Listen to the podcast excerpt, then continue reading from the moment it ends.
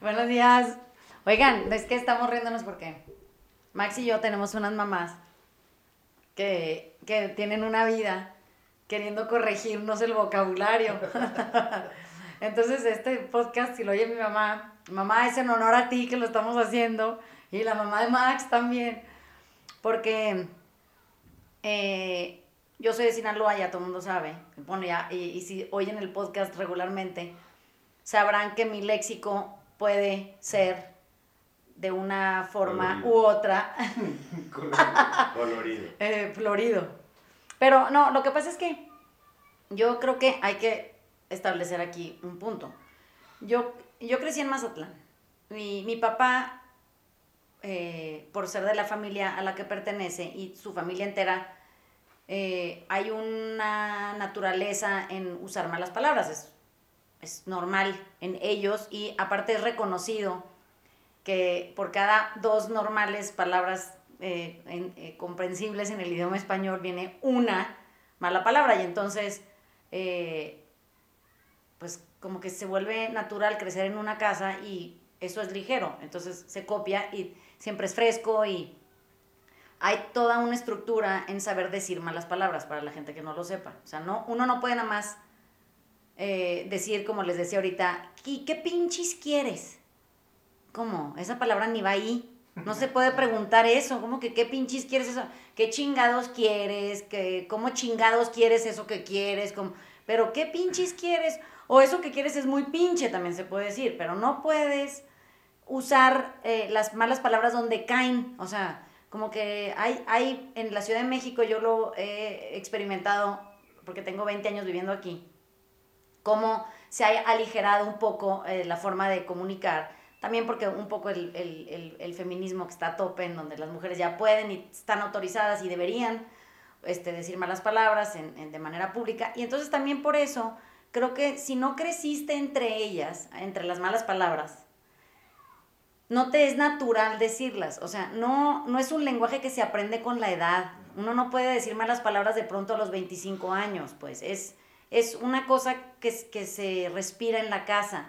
Y las malas palabras eh, también se, se dividen entre vulgaridades, que nunca se usan, y, y malas palabras, que sería decir pendejo, cabrón, pinche, chingado, y, y todas las variables de esas combinaciones que pudieran hasta eh, usarse como verbos conjugados, pero cuando se utilizan otros recursos verbales que, que son vulgares, eh, eso dentro de las malas palabras no cabe. Entonces, oigo yo aquí mucho eh, uso de vulgaridades, no malas palabras. Entonces, bueno, hab- habiendo hecho ese statement, quien haya venido al taller, que, que es donde más malas palabras se usan, eh, les explicaba yo a, a Max y Ale que eh, las malas palabras dentro del taller son naturales en mí, pero además eh, cumplen con una función específica y es que los temas que se discuten en el taller son temas profundos, son temas difíciles, son temas delicados porque tienen que ver con, la esencia del ser de cada quien y, y las falsas identidades y, y las, el deber ser creado y todos estos anhelos atravesados y todas estas expectativas familiares o laborales.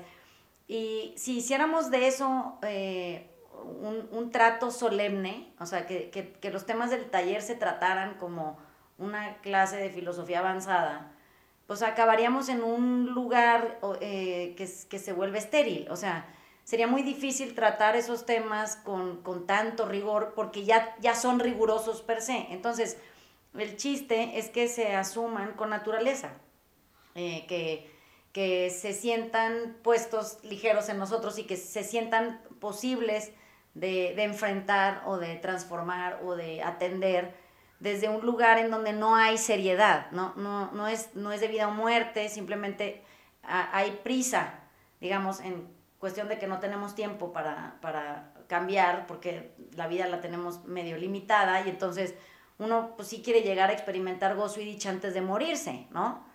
Entonces, eh, dice Max que su mamá, siempre que lo oye dar clase y- o alguna conferencia y Max avienta una que otra mala palabra, no es tan increíblemente florido en el lenguaje como yo. lo regaña Y mi mamá, siempre que me viene y me oye en el taller o oye una clase mía, de repente dice, ay, Vanesita, ese vocabulario. Y bueno, pienso un poco que mi mamá cometió el error de casarse con mi papá, ¿verdad? Pues si hubiera querido que hablara yo de otra manera, pues hubiera escogido otro cabrón, pero pues escogió a ese. Entonces, eh, es, yo siento que hay una sensación distinta eh, entre cómo se aproxima el lenguaje de alguien que sí puede usar malas palabras porque las sabe usar cuándo, cómo, dónde y con quién. Y hay otra variable de, un lenguaje florido que es vulgar, que no se usa nunca. O sea, no hay excepciones a esa regla, ¿no? Deberíamos de saber qué palabras son aceptables, digamos, dentro del idioma español, como, como parte de un léxico amplio, y qué otras palabras deberían de estar nada más fuera de contexto porque se usan ahora tan increíblemente seguido que, un, poco se vuelve eh, un, constante escupitajo, así se siente en la cara. para mí la, la más divertida y la más como dinámica en su uso es el verbo chingar. A mí me encanta cómo los mexicanos utilizamos esa, porque puede querer decir mil, cosas, ¿no? O sea, desde, o sea, desde cosas muy básicas como qué chingón. O sea, algo muy chingón es algo que es más que padre, ¿no? Sí. O sea, si algo le dices qué padre, eh. Pero si le dices qué chingón, es, es, increíble. En chinga es muy rápido. Te chingas es te, jodes, ¿no? Chinga tu madre es puede querer, o sea, chinga tu madre puede querer decir un chorro de cosas. Sí. O sea, y, y, tiene que ver con el tono, ¿no? O sea, si, si el tono es, no, chinga tu madre. Es como, ah, ya no jodiendo. Ahorita no estés jodiendo, ¿no? Chinga tu madre, ¿no? Así más serio. Muy es como, en eh, herir. Exacto, es como, te pasaste de lanza, ¿no? Chinga tu madre, es como... No puede ser. No puede ser, cabrón, ¿no? este... Pero, pero, también es una medida, ¿no? Porque un chingo es, es más que mucho, ¿no? ¿Y qué tal, y qué tal un chingamadral? Un ¿no? chingamadral es más que un chingo, ¿no? Este, y digamos, es, es una palabra con la que puedes jugar un chorro y, y que normalmente no quiere, no, no, pretende ofender a nadie, ¿no? Es nada más como una forma de ser divertido, expresivo, este, libre, etcétera, ¿no? Lo mismo la, la, la palabra pendejo, ¿no? O sea, tiene, tiene como... Acepciones múltiples. Acepciones múltiples y el tono tiene mucho que ver, ¿no? O sea, si estás con un amigo platicando y no seas pendejo. O sea, el tono así de no seas pendejo es como, no, güey, lo que acabas de decir es una mamá, no güey, no chingues, ¿no? Si haces una pausa un poquito más seria y el tono es diferente, no seas pendejo. Ajá, es como, una advertencia, es cuidado, te estás pasando de, lanza tres rayitas, ¿no? Sí.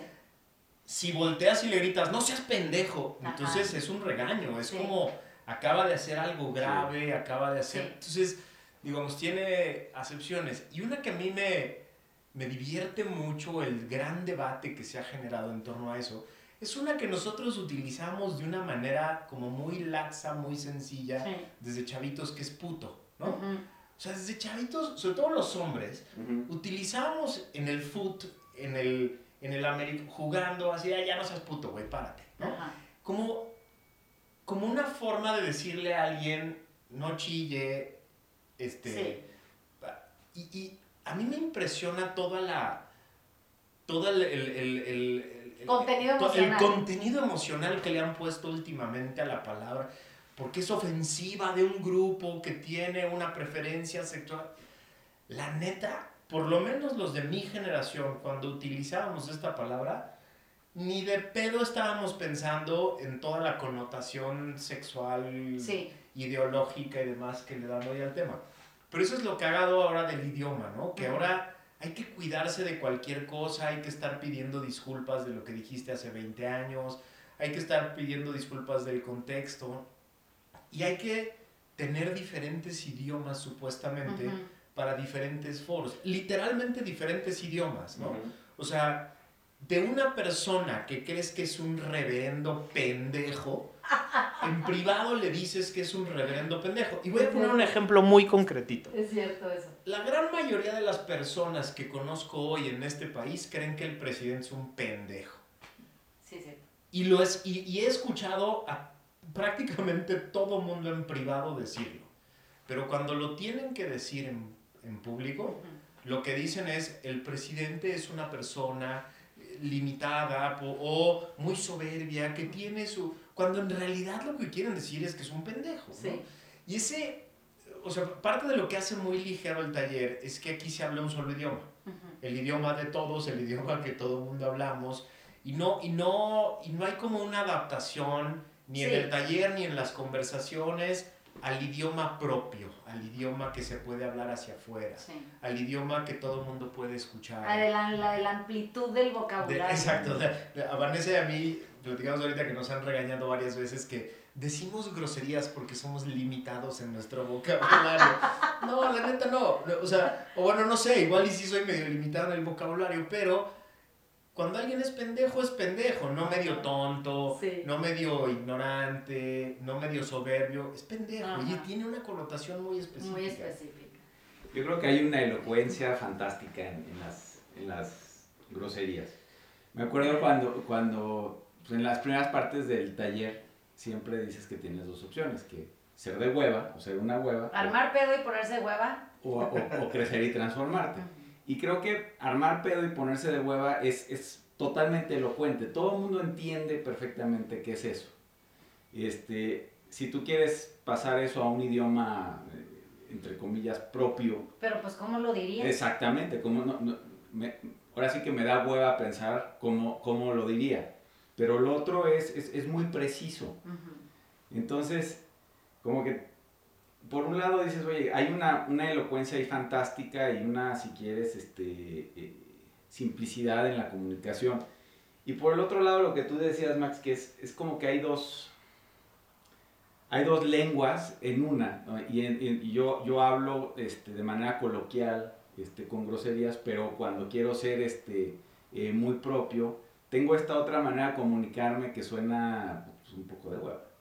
Entonces, este, entonces, qué chistoso que no, no podemos nada más hacer uno y creo que eso es lo que, lo que se, se hace muy bien en el taller, que si hay nada más una lengua y, este, y bien rápido te, te, pones cómodo hablando en eso, pues porque así es como hablas con tus cuates o con la gente cuando estás en confianza. Entonces, qué raro que todavía tengamos que poner esta fachada fuera del taller donde, donde presentamos esta esta versión de, de, de, persona que sus mamás estarían muy, de las cuales sus mamás estarían muy orgullosas. Mi mamá ya perdió toda esperanza conmigo. Ya, se Te digo, no, pues ya ni modo. Yo creo que, mira, siempre he pensado que cuando nosotros necesitamos eh, escoger entre una forma de ser y otra, o sea, que no es, no es lo natural en ti, ¿no? Una forma forzada, que, se impone para, el canon social, o sea, para que tú quepas adecuadamente dentro de un grupo social al que tú eh, de manera desesperada quieres pertenecer. Entonces tú tienes que eh, hacer uso de un recurso o un léxico muy particular, o sea, tú tienes que aprender a expresarte en frases cortas, tienen que estar muy bien articuladas, tienen que tener un cierto manicure para poder ser presentables, tienen que exhibir dentro de un, de un rigor una palabra elevada dentro de un montón de palabras más asequibles, porque pues así estás midiendo a tu interlocutor, ¿no? Claramente sí puedo hablar así, es, lo acabo de hacer, pero mi punto es que eso no es natural en mí. O sea, una cosa es que lo sepa hacer y otra cosa es que me nazca. A mí me nace hablar como crecí, eso es lo que pasa. Me nace ser la hija de mi papá y la hija de mi mamá y en la ciudad de Mazatlán y entre la gente en la que viví y no había ninguna necesidad de pertenecer a nada porque en el puerto todo el mundo pertenece. Eso quiere decir que toda la gente que estamos ahí cabemos. Nadie siente que cabe mejor que nadie en ningún lado. Eso lo hace sencillo. Eso te, te permite también a ti ser tú, eh, el, el 99% de las veces. Ya el 1% que te quedó ahí, pues igual y andas de hueva y estás tratando de quedar bien con algún chilango que vino a visitar la ciudad y le andas queriendo presentar tu mejor escenario, ¿no? Pero la verdad es que eso al final no funciona porque eventualmente sales tú. Eso quiere decir que cuánto tiempo te calculas esconder, esa es la pregunta. Bueno, en el taller no se puede esconder nadie porque uno cuando llega al taller eh, es cuando tomó la decisión de, de, regresar a sí mismo, o sea, cuando decide retomar el camino uh, de vuelta a, a, a, cada quien y tratar de hacer las paces con la persona que ya es, no, no con la que le gustaría ser, que es con la que nomás no logró hacer las paces y por eso anda acá perdido valiendo madre. Cuando, cuando tú llegas al taller y te digo, ¿qué pasó? ¿Vienes porque andas valiendo madre? Pues se, se entiende perfecto, ¿va? Como que dices, no, este, sientes por alguna razón que has perdido la ruta que tenías trazada en un horizonte de, de, de, logro y colocación personal, en un futuro prometedor, puta, qué hueva, qué chingados estoy haciendo aquí. Entonces, si tú pudieras eh, encontrar integridad, eso quiere decir, la palabra integridad quiere decir hacer completo. Entonces, entenderíamos que yo eh, necesito hacerme completo y para hacerme completo yo tengo que asumirme, tengo que poder eh, incluir todos los pedazos de una historia que, que, me definen y, y me, me, han traído a tiempo presente. Y tengo que dejar de vivir en estas divisiones naturales que hago para que no se me vean los pedazos de mí que me avergüenzan o me generan culpa. Si yo no pudiera eh, integrarme, eh, eso quiere decir asumirme mazatleca de mi casa, con mis papás, en el entorno en el que crecí, en el nivel social que me tocó, con los permisos que eso garantizaba, pues entonces yo estaría mintiendo. O sea, yo no podría dar un taller que dice, está toda madre convertirte en la persona que ya eres, porque yo sería la primera que está vandalizando eso y estoy inventando que soy una persona que en realidad no soy.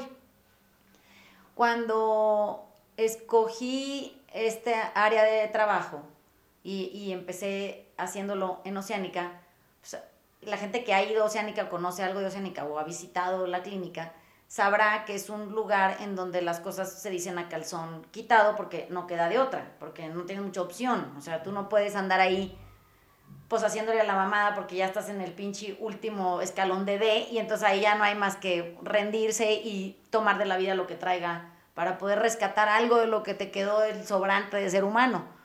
Entonces, cuando me, me di cuenta que uno sana cuando puede dejar de estarse cuidando, en, en, en, lo que proyecta y cuidando en lo que exhibe y cuidando lo que se le ve y cuidando lo que, que tiene tan bien escondido para que no lo descubran y, cuide, y cuidando y cuidando, tanto cuidando. Y dejas de estarte cuidando para afuera para empezarte a cuidar para adentro, pues te, te enteras que todos hablamos una misma lengua, o sea que que, que, se quita el formalismo, porque lo que importa es lo profundo, no lo superficial, y lo superficial es donde el léxico este aparentemente no cabe, ¿no? A mí, a mí me impacta la capacidad que ha desarrollado la gente para escuchar a un político o un académico durante horas hablar y hablar sin decir una chingada, ¿no? O sea, es impresionante lo, lo capaces que se han vuelto estos güeyes para llenar vacíos y llenar el silencio, hablando y hablando y hablando con palabrotas y frases construidas sin decir nada, sin, sin, sin, sin poner una sola idea propia sobre la mesa, sin, sin mover a nadie, horas y horas con la boca abierta y emitiendo sonidos sin decir, y la gente escuchando, ¿no? De repente yo he escuchado programas de radio, entrevistas, discursos políticos que digo, no mames, habló 30 minutos y no dijo una chingada, pero qué bonito lo dijo y qué estructuradito. ¿Cuántas palabras bonitas ¿Cuántas usó? palabras bonitas usó el cabrón? A, pasó por todo el el diccionario completo y no dijo nada, no contribuyó nada, ¿no? En cambio, tengo, tengo una amiga tamaulipega que es muy parecida a ti, que tiene una frase preciosa que es, póngase chingón que pendejo no me sirve. es una frase preciosa que dice un chingo, sí, ¿no? Sí, Así de, a ver, pendejo no me sirves, ponte chingón Ajá. ahorita. La entiende todo mexicano, entiende uh -huh. esa frase. Es cierto. Pendejo no me sirves, güey, o sea Sí, te necesito huevo, chingón ahorita. Ajá. No, ahorita te necesito chingón, ya luego vas y. Y ya ahorita, pendejo en otro lado. Exacto. Ahorita decías una tú que también utilizamos eh, eh, eh, mucho que es, es una mamada. Es una mamada, es, es una frase que quiere decir un chingo de cosas, ¿no? Es- es- esto va más allá de lo, que, Sí. de lo que se puede permitir, eso no está bien, eso no es posible, ¿no? O la otra que, que creo que dice un chingo en muy poquito es no te hagas pendejo. y, y es una que utilizas mucho tú aquí en el taller, conmigo la has utilizado mucho y es, es durísima, ¿no? O sea, porque, porque no tiene escape. O sea, cuando una persona inteligente que, quiere, que te quiere bien y que quiere tu bien, te dice no te hagas pendejo, es lapidaria, ¿no?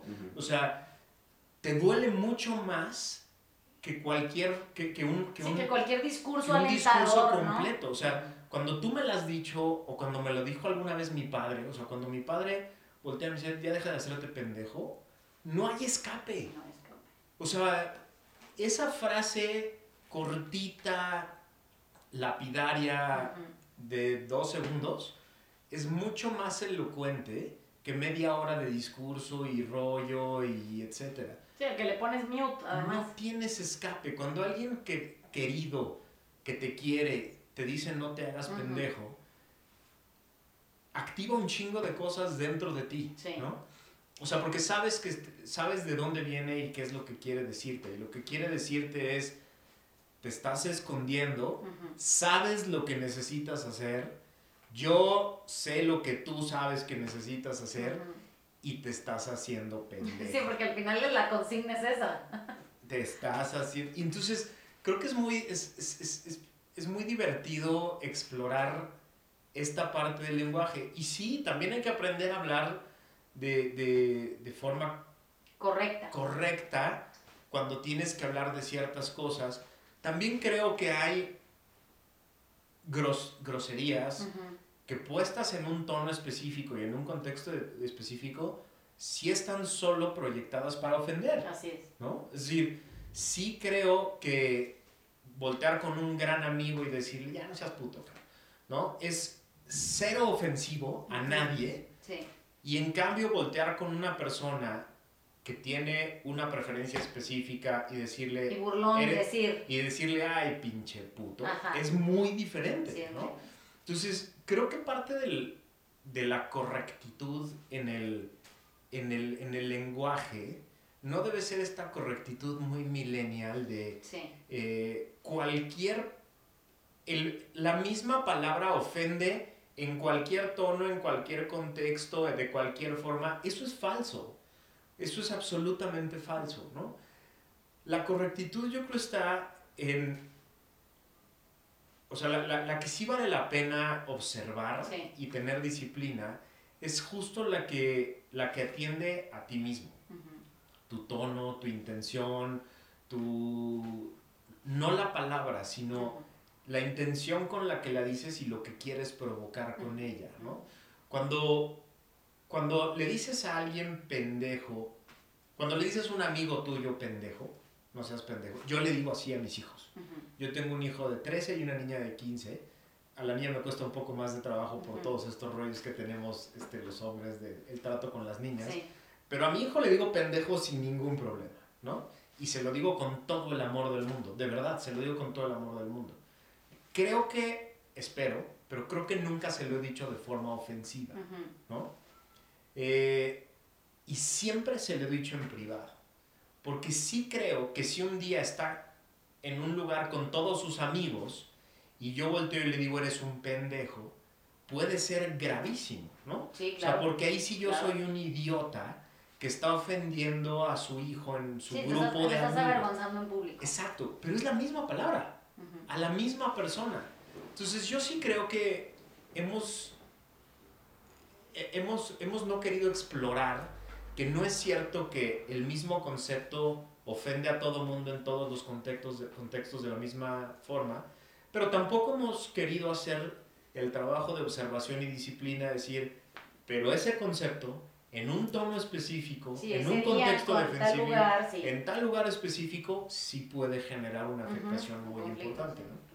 Yo creo que le acabas de dar el clavo, porque es este, una palabra solo es eso, pero la intención es, es, es lo, que, lo, que, lo que trae el, el, propósito. Entonces, yo puedo, yo puedo dirigirme a alguien sin, sin usar una mala palabra y ser totalmente erosivo e hiriente este, que si me volteo y, uso, ahora sí que agarro todo el léxico que tú quieras, este, con un tono este, alegre o amoroso o lo que sea. Entonces, este, sí me parece que, que otra vez tendemos a, a, simplificar que, oye, las palabras son lo que importan y no, y no lo que hay atrás de ellas, que eso, eso es mucho más profundo.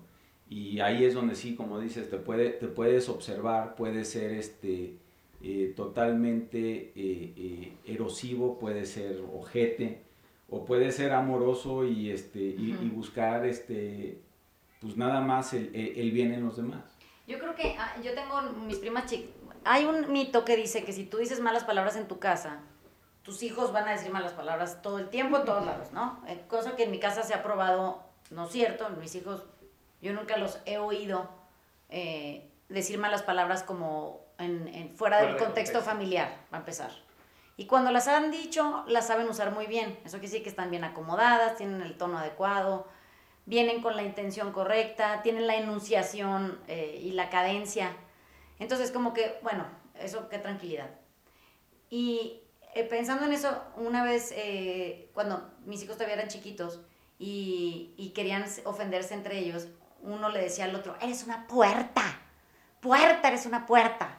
Entonces yo me, daba risa porque decía, qué chistoso, que la intención de ofender está ahí, en la palabra puerta. Entonces el otro, la otra contestaba, pues tú eres una silla, pero estaban furiosos. Entonces se ofendían con palabras como puerta, silla, mesa, chancla. Y decía yo, es, es que, o sea, lo tenemos en nosotros porque no es la, no es la palabra, o sea, la suma de las letras lo que al final eh, hiere, sino es, es, desde dónde sale y, y, con qué intención está puesta, ¿no? Cuando eh, les dije, miren, no, a ver, vamos a, aprender a, a, decir lo que queremos decir. ¿Qué le quieres decir? Que me tiene harto, que no lo aguanto, que no sé qué, que quiero que se muera, que la madre. Bueno, es mejor decirle eso a gritarle a alguien puerta, por ejemplo, ¿no? Bueno, ahora, imagínate que hay palabras que ingeniosamente se diseñaron que contienen el me tienes hasta la madre, ya, ya no te aguanto y quiero que te mueras, ¿no? Entonces, pues eso podría decir, chinga tu madre, y ahí ya está contenido todo eso, ¿no? Entonces, como que se, ha vuelto muy interesante el análisis de, de las groserías, porque están acuñadas de una manera muy particular. Eso quiere decir que contienen significado. O sea, tienen un mensaje cifrado, mismo mensaje todo el tiempo para quien lo emite y quien lo recibe lo podría entender de la misma manera. El problema está no en cuando se dicen las malas palabras, sino cuando quien la dice niega haber incluido el tono, la enunciación, la velocidad, eh, los silencios intermitentes de en medio, el cuando, cuando niega que lo dijo con esa intención y confunde al otro, es cuando la, palabra adquiere una connotación, eh, no es negativa, es confusa. Entonces, si yo te digo, ay Max, qué pendejo eres, y, y, tú dices, no me ofendiste, no es cierto, no te ofendí. El tono no dice que te ofendí, ¿verdad que no? Bueno, y entonces, si yo te digo, puta pendejo, es un pendejo, pues eso está diseñado para ofender. Está como, es exasperado el tono, es como exigente, es ninguneador. Si yo digo, yo claro que no te lo dije con esa intención, no tengo que aclarar la intención, va en el contenido de la palabra, en el tono, se percibe. Entonces, de lo que, y pongan mucha atención quien eh, esté atendiendo a este podcast, nada más para que haga una reflexión al respecto, con lo que nos quedamos los seres humanos, no son con las palabras, es con el tono de lo que tú te acuerdas para el resto de tu vida en una comunicación con alguien es del tono. Entonces, si yo le digo a, Ale que fuera una amiga mía, hey, pinche golfa, ¿qué estás haciendo? ¿Cómo te la pasaste? Pues eso suena muy bien, es como hasta festivo, y, ay, ya, cállate, no estés diciendo eso aquí enfrente de la gente, te van a cachar. Bueno, la otra es que yo le diga, ay, pinche golfa. Pues, ¿con qué te quedas? Bueno, sí, te vas a quedar con el tono, es de lo que te vas a acordar para siempre. ¿Cómo? ¿Qué te dijo? No te vas a acordar. ¿En qué orden te lo dijo? No te vas a acordar. ¿Cómo te lo dijo? Esa madre se les queda tatuada a las gentes. Entonces, yo, mi, mi preocupación y la del taller también es que cuidemos, aunque usen o no malas palabras, que es irrelevante a estas alturas, ya lo pudimos dejar establecido, es que eh, seamos vigilantes del tono. O sea, que cuando nosotros comuniquemos eh, lo que queramos decir, siempre sintamos antes de hablar, no pensemos antes de hablar, sintamos antes de hablar con qué tono va a salir eso eh, de, mi boca? ¿Qué, qué, qué, qué, es, ¿Qué es lo que es tangible dentro de, del comunicado? Porque no van a ser las palabras, de las palabras la gente se olvida. De cómo se dijeron las palabras se quedan para siempre. Entonces, ¿cómo digo lo que digo? Eh, es sensibilidad, es empatía. Es, eh, ahí es donde se analiza la erosión. El problema es que la mayoría de la gente no sabe sentir antes de hablar, sabe pensar antes de hablar. Y en el pensar antes de hablar se articulan las palabras de una manera muy hostil porque vienen llenas de significado, de contenido emocional. Y entonces a la hora que las comunico siempre salen como pinches dagas de obsidiana. Eso así se siente. Parece que estás en, en, en un risco escabroso de donde salen estas dagas de obsidiana y entonces te cortan con la lengua, así parece, del otro, que, que aparte puede incluso ofender con la palabra puerta, como cuando mis hijos eran chiquitos, ¿no? Pero, dijo, pero es que nomás le dije puerta, mamá, es cómo le dijiste puerta. No es que le hayas dicho puerta, eso no importa, importa cómo le dijiste puerta. Y entonces eso, ah, es, hace clic, es lo que hace sentido. Si pudiéramos eh, hacer eh, el compromiso de siempre estar alertas del tono, nuestras eh, intervenciones o nuestras comunicaciones o nuestros intercambios serían completamente diferentes y a la larga eh, podríamos parar porque estamos sintiendo antes de hablar. Es que creo que es el tono, o sea, en el tono viene la intención, ¿no? Eh, y esa, digamos, eso, eso implica una observación interna, ¿no? Lo que dices, ¿qué estoy sintiendo?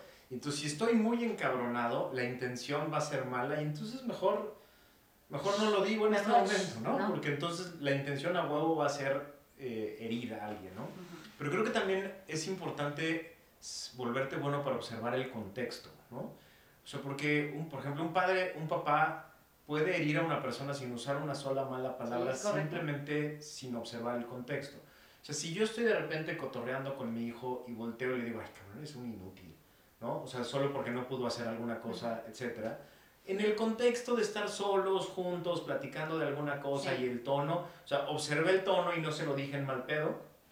Y el contexto es que estamos él y yo solos platicando. Ni mañana, en 10 minutos ni se va a acordar que le dije que era un inútil. En cambio, sin usar, sin usar una sola mala palabra, si él está con sus amigos jugando fútbol y yo le grito desde afuera del campo, Diego, eres un pinche inútil, o sin, sin el pinche, Diego, eres un inútil, el contexto que no observé va a hacer que se acuerde de eso para el resto de su vida.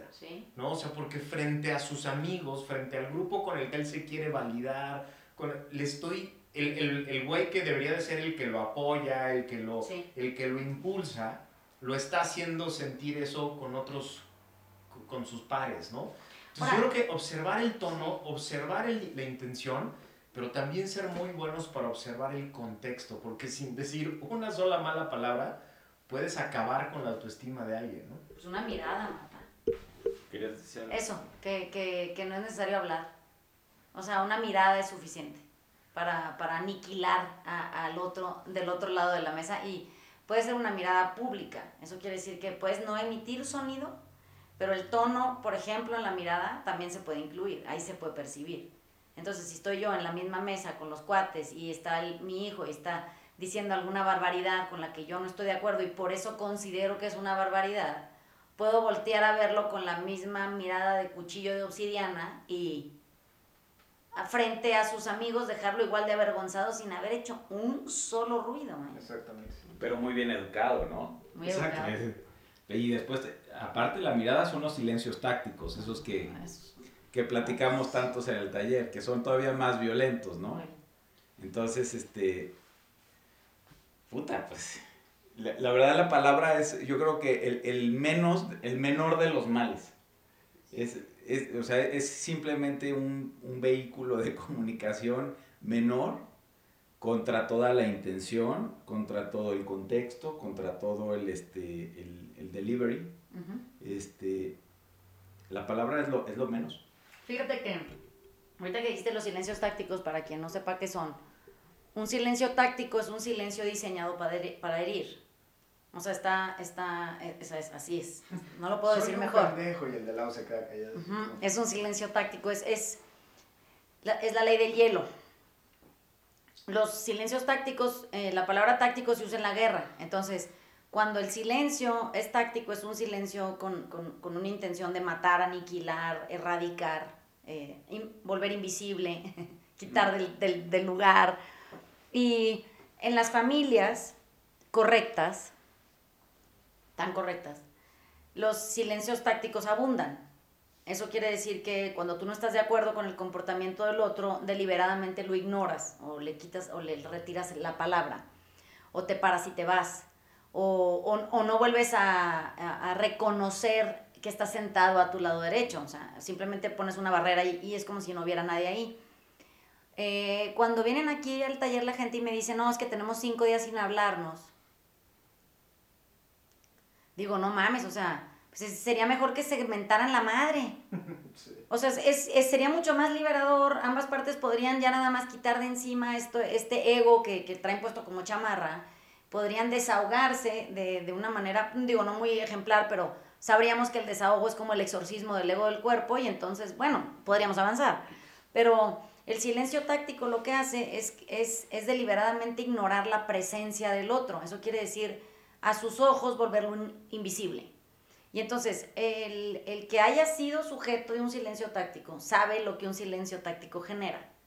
O sea, sabe eh, la angustia, sabe la sensación de lastimadura interna, sabe la fractura en la relación y entiende que, que eso a la larga no tiene remedio. No se, un silencio táctico no sana, nunca. No se perdona nunca. Entonces, es como borrar de la vida con, con, con un, este, una goma de, de, de, las que usábamos para hacer dibujo técnico, eh, a la raya que te incomoda en ese momento con tus escuadras y te queda bien bonito y bien limpiecito y sacas tu colchoncito y limpias la basura, ¿no? Como si el silencio táctico tuviera esa capacidad. Bueno, es solo imaginaria, pero lo que pasa es que al que borraron, que es el que me importa, es, es al que se le queda para siempre. Entonces, imagínense nada más que nos estamos estamos discutiendo eternamente por el uso adecuado del vocabulario y hemos olvidado por completo que, que los, los, peores momentos de los que tenemos registro en, en, en crecer o en, o en, relaciones de pareja o así, es en donde no se dijo nada. ahorita me vino a la mente con esto del silencio táctico y lo que hemos estado platicando, me, me, me acordé de, de, una señora que para mí siempre ha sido muy impactante mamá de una de mis mejores amigas de toda la vida, es que espero que no nos esté escuchando. Y sí, sí, pues ya se enteró. Y sí, sí, pues ya se enteró. Eh, a mí esa señora me generaba un desprecio brutal porque era la persona más correcta que yo he conocido en mi vida. En el idioma, en la forma de vestir.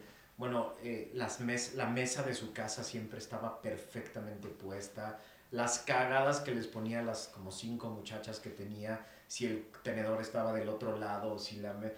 Y nunca jamás en mi vida le escuché decir una grosería. Es más, nunca le escuché hablar de un modo que no fuera perfecto, correcto, en el tono, en la forma, en la chingada. Y le decía unas cosas a su hija que a la fecha yo me acuerdo de lo que provocaban. O sea, cuando estábamos comiendo todos en la mesa, me invitaban seguido a comer a su casa. Eh, y de pronto la señora volteaba con su hija y le decía una frase sin usar una sola grosería, una sola mala palabra y sin cambiar el tono. Y, y todas, todos los que estábamos sentados en la mesa lo sentíamos como un cuchillo que se le acababa de clavar a su hija y volteabas a ver la cara de la hija y la hija lo había, lo había recibido como una daga, ¿no? O sea, era, era brutal, para mí era brutal cómo, cómo se vivían esas comidas, porque siempre pasaba sea, siempre estábamos hablando de cualquier pendejada, ¿no? Y de repente la hija, mi amiga de toda la vida, hacía un comentario y la mamá le reviraba con tan, tan, tan, tan, tan. O sea, pero siempre en el tonito correcto, el tonito de sí, este no hay gritos, no hay ese. Eh, eh, eh, de, familia, de familia rica de México, este tonito así como muy pausado, muy, sí muy con palabras muy correctas y eran unas pinches dagas horribles, brutales. No se me va a olvidar nunca. O sea, no se me va a olvidar nunca el silencio que se... O sea, siempre después de la daga seguían como 30 segundos en los que todos volteábamos al plato así de madre, ¿y ahora qué se dice? ¿No? y, y mi amiga que siempre tenía el recurso de reírse, cambiar el tema y decir, pero se le veía siempre como acababa de, de recibir un, un, un, un, knockout completo, ¿no?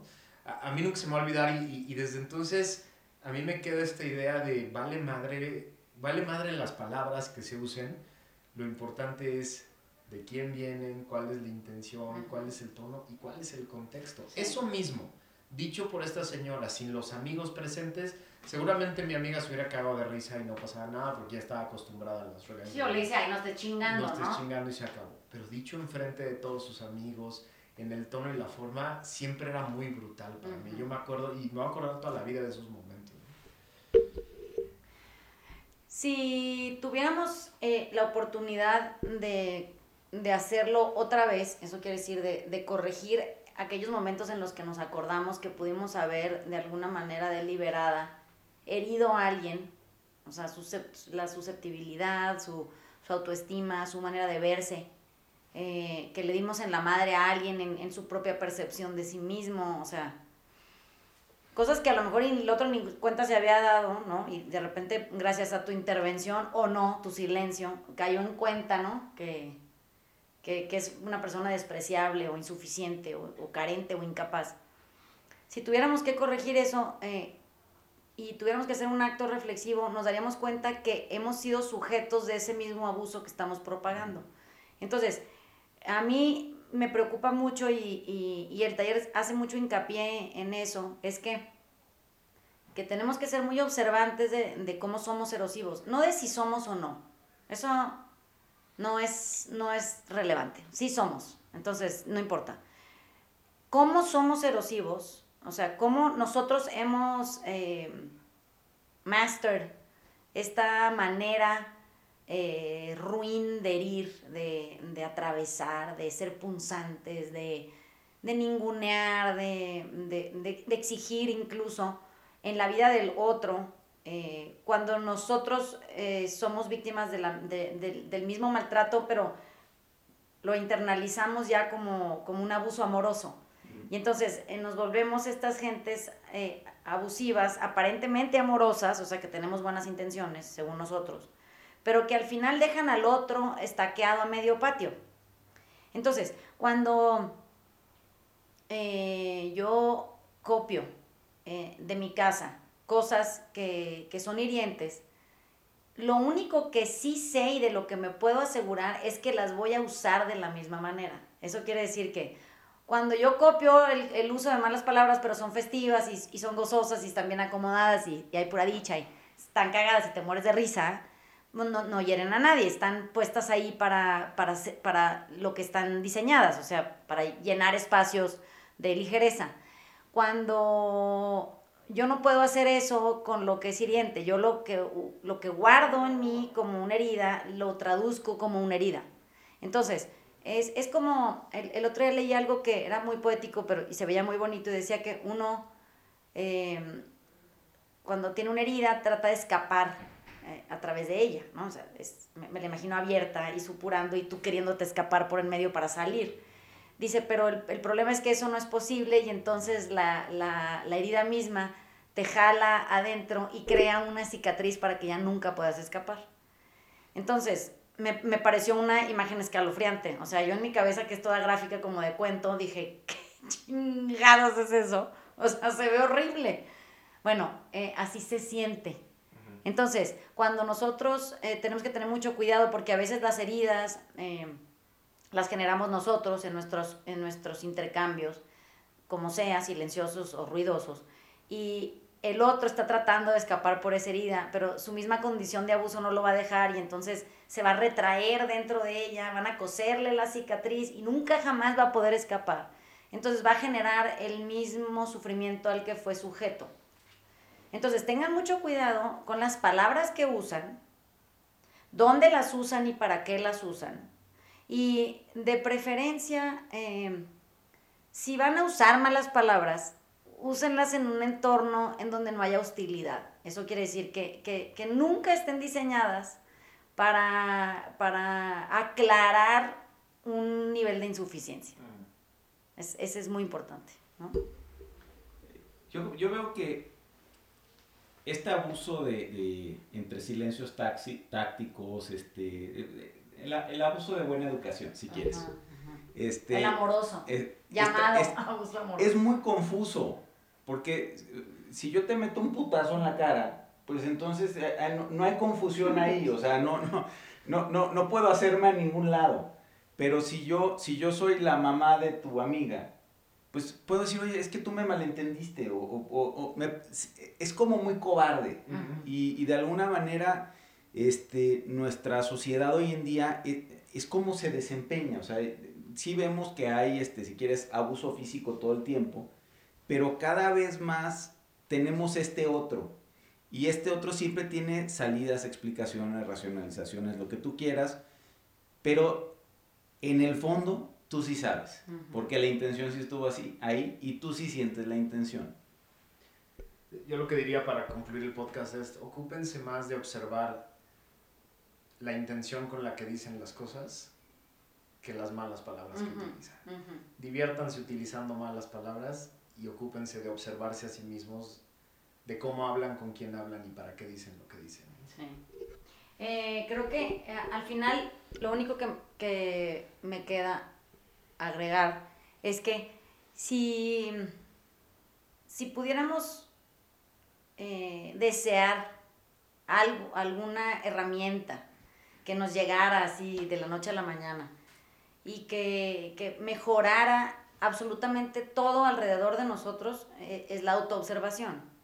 Eso quiere decir yo volteándome a ver solo a mí mismo, ¿no? No, no, no a nadie más, no afuera, no al otro, no entonces, cuando algún día sientan que se tienen que quejar del vocabulario de un alguien más, eh, la herramienta inmediata es voltearse a ver y decir dónde yo soy hiriente o no de esa manera, o dónde yo soy eh, soez o rapaz, o dónde yo soy y cómo, porque a, lo mejor eh, decimos, no, es que yo no soy así porque yo nunca digo malas palabras, por ejemplo. Bueno, es que no las necesitas decir, es, es donde eres rapaz como él. Y tú en tu manera, en, en tu espacio, a tu, a tu, en tu diseño, bajo tu propia rigor y actuación, vas a ser rapaz de otra manera, pero vas a ser rapaz al fin. Entonces, que, que, que nos quede claro que la respuesta a, a la mejora nunca está en, en, el afuera, no está en el otro, en el cambio del otro, en la mejora del otro. Está en donde yo puedo ser consciente de dónde y cómo soy golfa y yo.